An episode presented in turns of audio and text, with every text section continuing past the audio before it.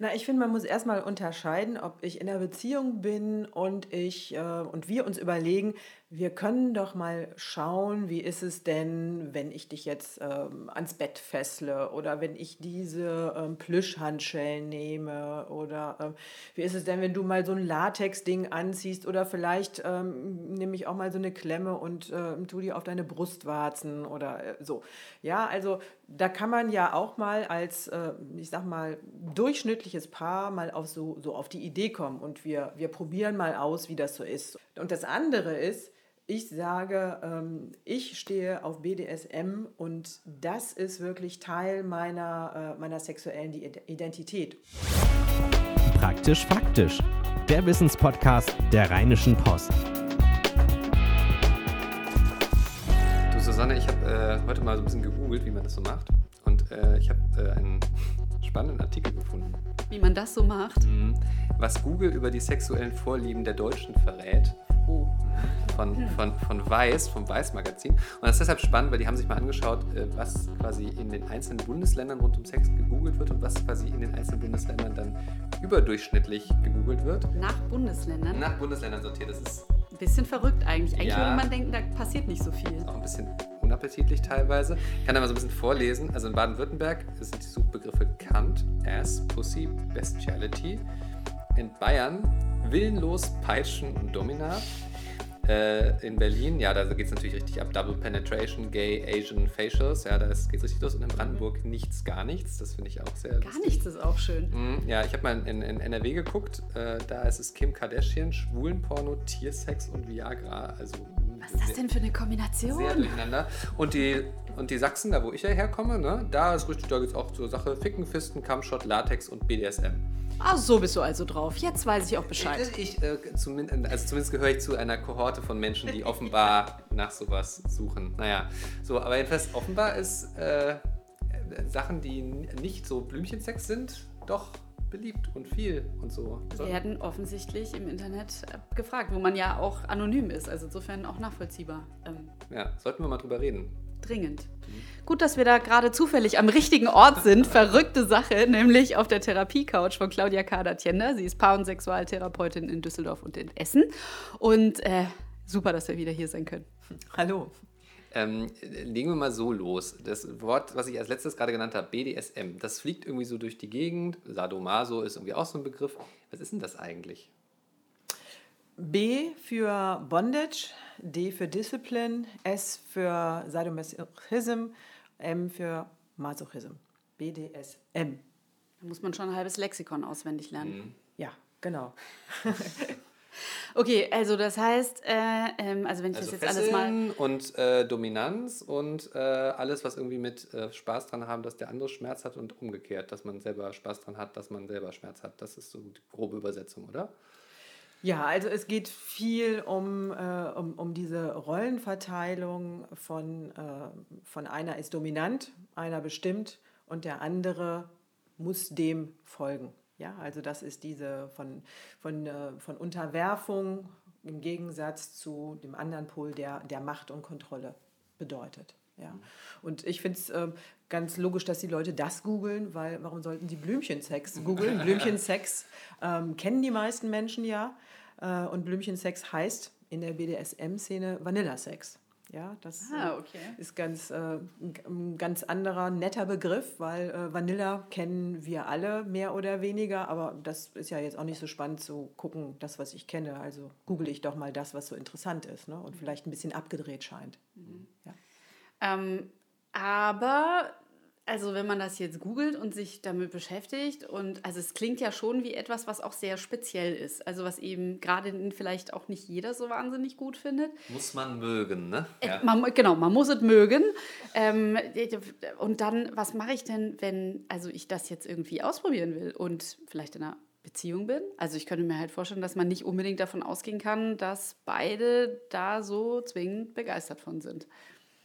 Na, ich finde, man muss erstmal unterscheiden, ob ich in einer Beziehung bin und ich äh, und wir uns überlegen, wir können doch mal schauen, wie ist es denn, wenn ich dich jetzt ähm, ans Bett fessle oder wenn ich diese ähm, Plüschhandschellen nehme oder ähm, wie ist es denn, wenn du mal so ein Latex-Ding anziehst oder vielleicht ähm, nehme ich auch mal so eine Klemme und äh, tu die auf deine Brustwarzen oder äh, so. Ja, also da kann man ja auch mal als, äh, ich sag mal, durchschnittliches Paar mal auf so, so auf die Idee kommen und wir, wir probieren mal aus, wie das so ist oder ich gebe dir mal irgendwie irgendwie jetzt für zwei Stunden heute Abend Befehle und dann äh, musst du das machen oder äh, solche Sachen und mal gucken, wie wir das finden. Das probieren ja äh, viele Menschen aus. Mhm. So. Und das andere ist, ich sage, ähm, ich stehe auf BDSM und das ist wirklich Teil meiner, äh, meiner sexuellen Identität oder sogar ausschließlich. Ja? Also das sind zwei wirklich unterschiedliche Dinge. Ähm, äh, es gab ja auch, also das äh, Fifty Shades of Grey ist so das bekannteste, was es gibt, wo irgendwie das auch in den Mainstream richtig gerutscht ist, ähm, dass mhm. das Teil von Sexualität sein kann. Ähm, mal so ganz offen gefragt, weil sich das bestimmt viele Fragen, die das vielleicht das, wenn sie so merken, so, äh, das interessiert mich irgendwie, stellt sich bestimmt bei vielen die Frage, ist das eigentlich normal? Ist das okay? Ist das, ist das, ist das, ist das in Ordnung so, dass ich sowas gut finde oder bin ich irgendwie komisch?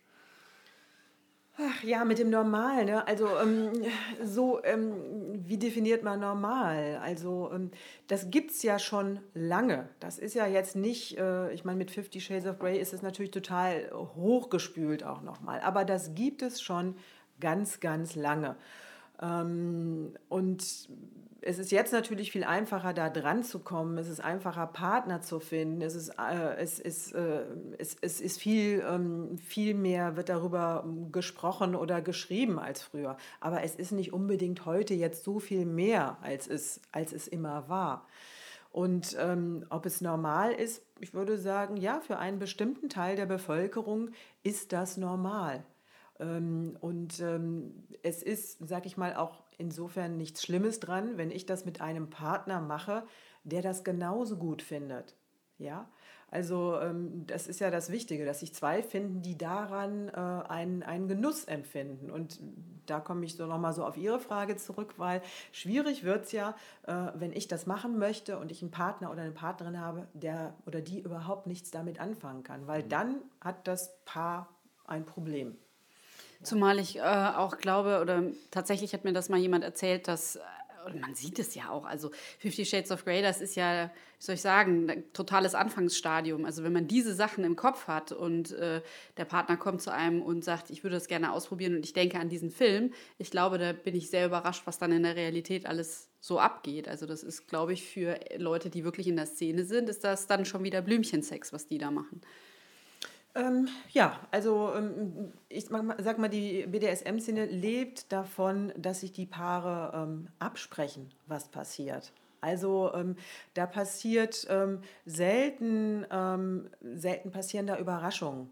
Also es ist, es ist schon klar ähm, definiert, wer welche Rolle hat. Äh, und äh, es wird auch, ähm, sag ich mal, ein, ein Safe Word ver, vereinbart in der Regel, wo ähm, ich dann sagen kann äh, oder zeigen kann, wenn es eine Geste ist, ähm, jetzt äh, geht es hier über meine Grenze. Ähm, so, und das ist, das ist ganz wichtig. Also wenn, äh, und man steigert sich auch sicherlich äh, von Mal zu Mal. Also, weil es geht sehr viel um, meine Gren um eine Grenzerfahrung zu machen, um meine Grenze auszutesten.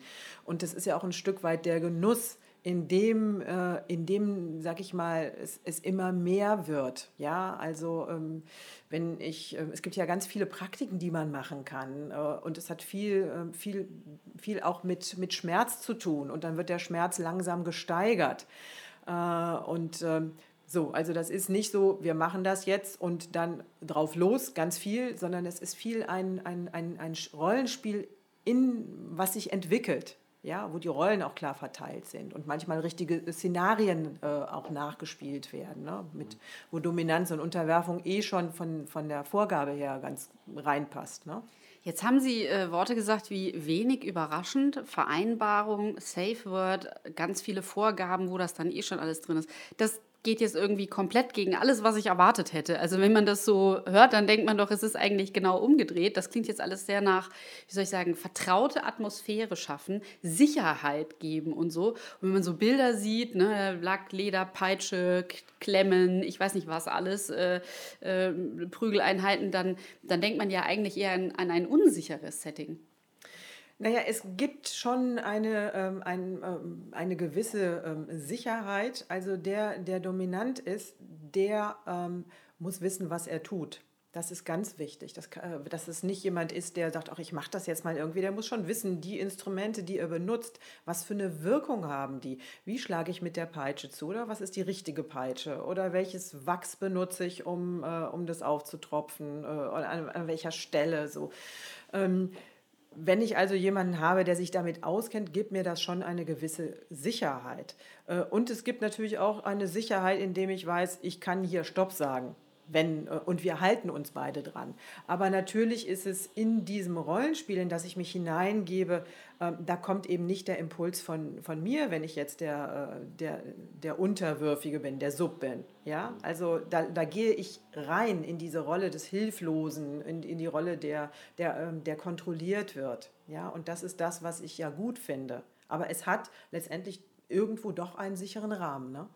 Auf einmal wird völlig klar, warum es den Beruf der Domina gibt. Also, ne, wenn man da mal so überlegt, wenn die eben genau, die, die weiß das dann halt. Wenn ich dahin träufel, dann ist es schlimmer und wenn sich dahin ist es weniger und wenn nicht die, also dass das tatsächlich in gewisser Weise eine ganze Wissenschaft ist, die sich ja. da so drum dreht. Ja. Es, es ist eine Wissenschaft und es gibt einfach auch total viel Instrumente, die man benutzen kann. Also, äh, und da muss man wissen, wie mache ich das oder wo führe ich was ein oder, äh, ja, oder auch bei Bondage. Man muss wissen, wie fest schnüre ich und an welchen Körperpartien äh, schnüre ich vielleicht irgendwie was ganz Wichtiges ab und wie fest mache ich das. Also, das ist, eine, das sind, ist wirklich eine Wissenschaft. Das ist nicht einfach so, ich mache jetzt mal so einen Knoten, wie ich das früher beim Indianerspielen gemacht habe, sondern das ist, äh, ja, da muss man mehr wissen. Und da, finde ich, wird der Unterschied Unterschied auch schon mal deutlich äh, von einem Paar, die sagt, wir probieren das mal aus.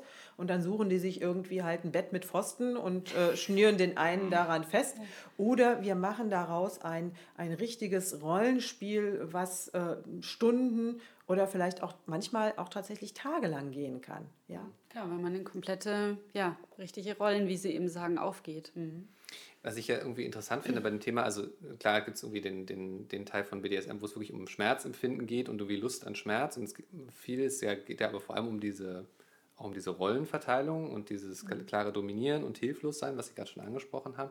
Und im Grunde genommen ist ja aber so eine Form von Machtgefälle eigentlich immer also, also ganz häufig Teil von Sexualität, natürlich nicht immer so, so extrem ausgeprägt, aber irgendwie angelegt ist das, ist das ja doch. Also schon allein in dem, wenn man jetzt mal das, das ganz klassische, natürlich archaische ähm, Rollenbild von Mann und Frau nimmt, dann ist die Frau halt das, das die Untergeordnete. So, ne? Also das steckt ja so tief drin äh, in der ursprünglichen Kultur mal, wie es irgendwann war, äh, von Sexualität, dass ähm, ist kein Wunder, dass das jetzt nicht, kein neues Phänomen ist, sondern ja, eigentlich sehr urtümliche Triebe sind, oder? Naja, ich sag mal, ähm, man muss sich davon freimachen, dass äh, beim BDSM die Frau immer ähm, die untergeordnete Rolle spielt und das der stimmt, Mann ja, die ja, dominante. Ja. Äh, also ähm, das gibt es genauso auch, äh, auch andersherum. Gerade da, ne, mit dem Begriff der Domina, ich wüsste jetzt nicht, gibt es sowas auch für einen Mann? Also. Ja, weiß man. Keiner, genau. Kein, ja, Jedenfalls nicht so bekannt, nicht so mehr. Den Begriff kennt jeder. Für einen Mann kennt, glaube ich, niemand so spontan äh, den Begriff. Ja. Der Dominus dann wahrscheinlich. Ja, genau. Also muss man sich von frei machen. Aber, ja. aber, aber, was ich ja vor allem meinte, also klar, das äh, muss nicht immer dieselbe, äh, diese Rollenverteilung sein, aber dass, dass ein Machtgefälle und Dominanz und Unterwerfung eine Rolle in Sexualität irgendwie spielt, schon fast immer, das ist doch so, oder? Um, ähm, aber das ist, ist, ist was anderes. Also ich sag mal, äh, wenn, wenn ich mir ein Paar heute angucke, ein gleichberechtigtes Paar, dann ähm, die beide sagen, wir wollen Sex haben, dann ist der eine vielleicht mal mehr passiv, der andere mal mehr aktiv mhm. und äh, der eine bringt mehr Ideen rein als der andere, aber es ist relativ ausgewogen. Mhm.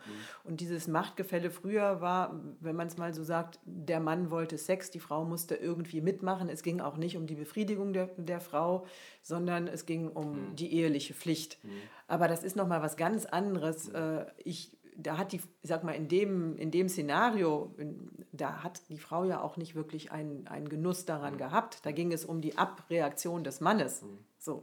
Aber bei BDSM haben beide Paare, also beide Partner, die haben ja einen, einen, einen Genuss an, ihr, an ihrer jeweiligen Rolle. Mhm. Ja, von daher ist es schon anders. Und auch viel stärker. Das Gefälle ist ja viel, ist viel, viel, stärker. stärker weil es ist ja richtig sichtbar, gerade wenn man dann noch mit rumkommandieren, vielleicht über Tage und das dann, ich sag mal, so richtig auskostet, ist ja was anderes als selbst wenn man eine Stunde Sex hat und dann so eben unterschiedliche Machtgefälle hat, aber mhm. es letzten Endes einfach Sex ist. Ne? Mhm. Klar. Ja, und es ist tatsächlich ähm, in, in, ähm, bei BDSM spielt, ähm, sag ich mal, Geschlechtsverkehr ähm, oft auch keine Rolle. Also äh, das kann mal passieren, bei manchen, manche nehmen das so als, äh, als Nebenschauplatz, aber es ist nicht das, äh, was wirklich im, im Mittelpunkt steht, sondern im Mittelpunkt steht eben, äh, dass, äh, dass ich mich sozusagen fallen lassen kann, dass ich, äh, dass ich mich unterordne, dass mir vorgegeben wird, was ich, was ich zu tun habe, dass ich Dinge zu ertragen habe und auf der anderen Seite eben, dass ich die, äh, die sag ich mal, die Kontrolle und die Macht habe und vielleicht auch, ähm, ne, wenn ich äh, sadomasochistisch veranlagt bin, dass ich, zum, dass ich da einen Genuss dran habe, zu sehen, wie der andere leidet. Mhm. Ja, aber da geht es wenig um, um Geschlechtsverkehr. Mhm. Mhm. Ja, und es geht eigentlich auch nicht um echte Folter. Es ist ja was ganz anderes. Es ist, äh, weil ich denke immer so, dass das ist eben die Abgrenzung dazu. Ähm, man weiß zwar auf der einen Seite, was weh tut und bis wohin man gehen kann, aber man weiß eben, bis wohin man gehen kann. Mm, ja, sollte man meinen. Aber ähm, im, es, es gibt immer wieder Berichte, dass es tatsächlich auch bei diesen, äh, bei diesen Roleplays ähm, zu, ähm, zu schweren Verletzungen kommt ähm, im Extremfall eben auch zu, zu Todesfällen. Ähm, weil es gibt diese, ähm, ne, es gibt, Sie sagten Folter, ne? es gibt ja dieses Waterboarding, wo man mit dem Kopf unter Wasser äh, gesteckt wird als Foltermethode. Das gibt es aber auch beim BDSM. Äh, und äh, wenn ich das nicht richtig einschätze, dann äh, passiert es schon, dass Menschen auch äh, wirklich zu, zu, einer Todesfolge kommen. Es passiert, es gibt äh, zum Beispiel auch diese, dieses Szenario, dass da mit, äh, mit Luft abschnüren oder mit Erstickungen gespielt wird. Äh, wenn ich aber das richtige Maß nicht habe, dann kann es tatsächlich gefährlich sein. Also je nachdem, wie extrem gespielt wird. Mhm. Ähm, ist es, kann es sehr, sehr gefährlich werden. Ja, also es gibt durchaus ne, Schnittverletzungen oder wenn Dinge eingeführt werden in die Vagina, in den Anus eingeführt werden oder, äh, oder in den Mund. Ja, also was auch immer Sie sich irgendwie vorstellen können, da gibt es unter Umständen richtig äh, heftige Verletzungen auch. Ja. Umso mehr, dass man irgendwie mit, ja, ich sag mal, behutsam an das Thema rangeht, wenn man sich da vielleicht dran ausprobieren will. Ähm, nehmen wir mal die Situation, also ich glaube, es ist relativ einfach, wenn ein Paar irgendwie jetzt darauf kommt, so ja, beide haben da irgendwie Lust drauf, dass man sich dann, ja, da beliest man sich ein bisschen im Netz und dann geht es halt irgendwie los und dann findet man da schon seinen Weg wahrscheinlich. Ähm, aber wie ist es denn, äh, nehmen wir uns mal die Situation, ähm, Partner 1 äh, gibt in eine Beziehung rein, ja, da hätte ich irgendwie Lust drauf, das mal auszuprobieren, Partner 2 sagt, nee, ehrlich gesagt, also nee, ich möchte es nicht mal, möchte es nicht mal probieren. Ähm, ist das immer automatisch direkt ein richtiges Problem oder gibt es da irgendwie Wege, wie man damit schlau umgehen kann mit so einer Situation? Ähm, also das, das Szenario ist, ist, ist, äh, ist tatsächlich gar nicht so, äh, so selten. Ähm, und ich finde es wichtig an der Stelle, wenn ich merke, mein Partner, meine Partnerin möchte das und für mich ist das wirklich nichts, dann ähm, sollte das auch klar kommuniziert werden. Ich sage das deswegen so deutlich, weil ich habe ähm, durchaus schon äh, Menschen hier in der Praxis gehabt, die haben es ihrem Partner zuliebe ausprobiert. Mhm. Ähm, und haben äh, ha und, und es hat letztendlich hinterher wirklich auch ähm, Folgen gehabt. Äh, also einerseits so die Folge, ähm, so den Partner so zu sehen, und diese Bilder nicht mehr aus dem Kopf zu bekommen. Also äh, auf einmal zu sagen, so, ich, äh, der findet das gut, der, äh, der, ich kann den jetzt im normalen Leben überhaupt nicht mehr respektieren. Ich habe immer dieses Bild vor mir, wie der vor mir gekniet hat, stundenlang und hat auf einen Befehl von mir gewartet. Mhm. Und das war so, so eklig, so, so furchtbar für mich und was, was ist los mit dem? Mhm. Und auf der anderen Seite auch so ein Erschrecken über sich selber. Ja, äh, ich bin in diese Rolle reingegangen und ich habe das gemacht und irgendwann ist das so, hat es sich vielleicht so ein Stück weit verselbstständigt. Was, was ist überhaupt mit mir los?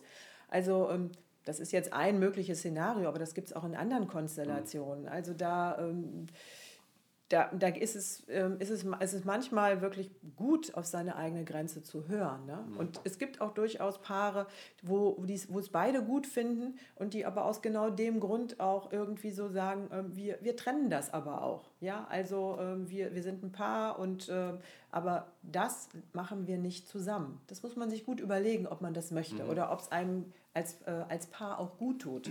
Das heißt, da ist dann sogar wirklich dieser erste Impuls äh, der, der wirklich wichtige und nicht zu sagen, so ich probiere das mal aus, sondern das, schon das, das eine Mal kann zu viel sein für jemanden, der wirklich schon von vornherein weiß, nee, auf gar keinen Fall.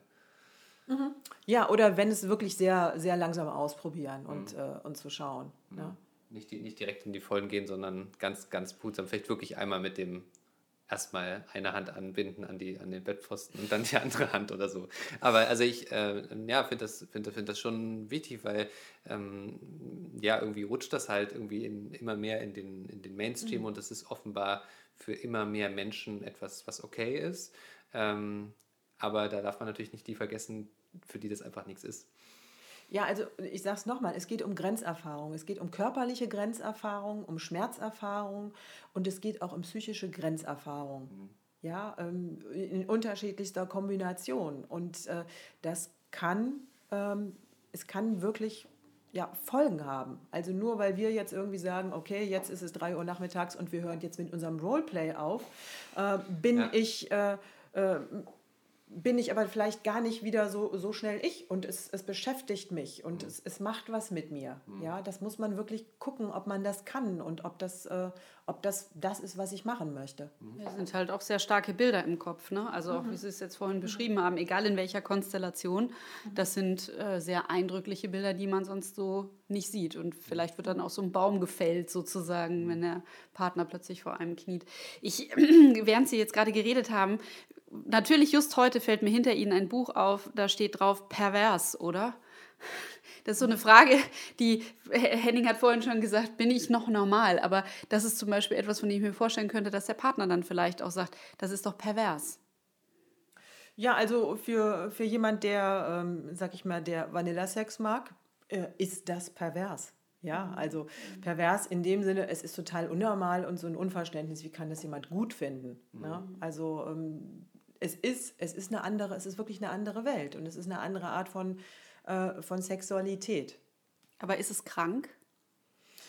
Ähm, ist es krank? Also wenn sich zwei Menschen treffen und diese zwei Menschen äh, haben eine, äh, eine Verabredung darüber, wie sie das machen und es kommt keiner zu Schaden, dann äh, denke ich immer, warum nicht?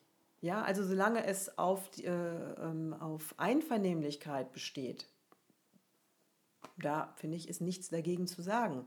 Aber wenn ich das nicht, äh, nicht möchte äh, und ich werde dazu gezwungen und es wird Druck ausgeübt, äh, du musst das machen, äh, dann wird das Ganze fragwürdig. Ne? Und es ist ein, ein, Stück weit ist es ja auch eine, ähm, ist es ja auch nicht eine Entscheidung. Ich entscheide mich ja nicht dafür, dass ich BDSM toll finde, sondern es ist einfach das, worauf ich mit Erregung, Erregung reagiere. Ich habe mir das nicht ausgesucht sondern äh, ich bin so. Das finde ich ist nochmal ganz, äh, ganz wichtig zu, zu wissen. Und ähm, ich finde, es ist, ähm, ist auch nochmal ganz wichtig, also es gibt ja diesen ICD-10, nachdem die, wo die ganzen psychischen Krankheiten äh, festgelegt sind mit Diagnoseschlüsseln, an denen sich äh, Psychologen und ähm, Ärzte halten.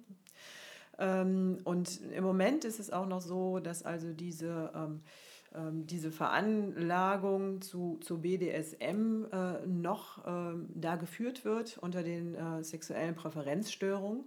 Es ist aber tatsächlich so, dass ähm, also, also Moment, das heißt, man hat so, man, das wird als krank, Geisteskrankheit quasi gewertet? Ja, oder Geisteskrankheit, es wird als eine, ähm, man kann darüber eine Diagnose stellen. Ne? Es ist eine, ist eine, eine F-Diagnose, da mit, mit einem Diagnoseschlüssel und äh, wenn ich das über einen bestimmten Zeitraum äh, mache, äh, mit den und den ähm, Kriterien, dann ähm, gibt es da tatsächlich eine Diagnose zu.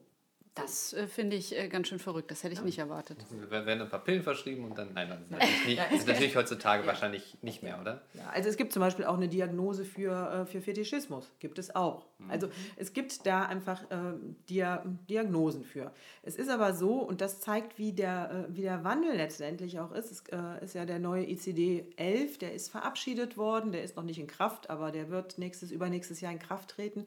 Und da sind ist, fällt es raus. Es wird nicht mehr ähm, als, äh, als eine Störung angesehen. Hm, es ja. ist jetzt also eine Neigung, es ist äh, etwas, ja, eine, eine, Vorliebe, aber es ist keine Störung mehr. Mhm, genau. Es ist ja wie mit anderen Formen der Sexualität genauso. Ne? Also ja. Homosexualität war lange ja auch als eine Störung genau. äh, angesehen und ist es jetzt nicht mehr. Genau, ja. Mhm. Sexuelle Neigungen. Ach, ein Thema, über das wir hier auch noch 33 Stunden reden könnten oder auch noch länger. Aber müssen wir nicht, weil wir kommen auf jeden Fall wieder. Das ist ganz sicher. Äh, für heute erst schon mal vielen Dank für die ganzen vielen Antworten. Ja, ich danke Ihnen fürs Hiersein.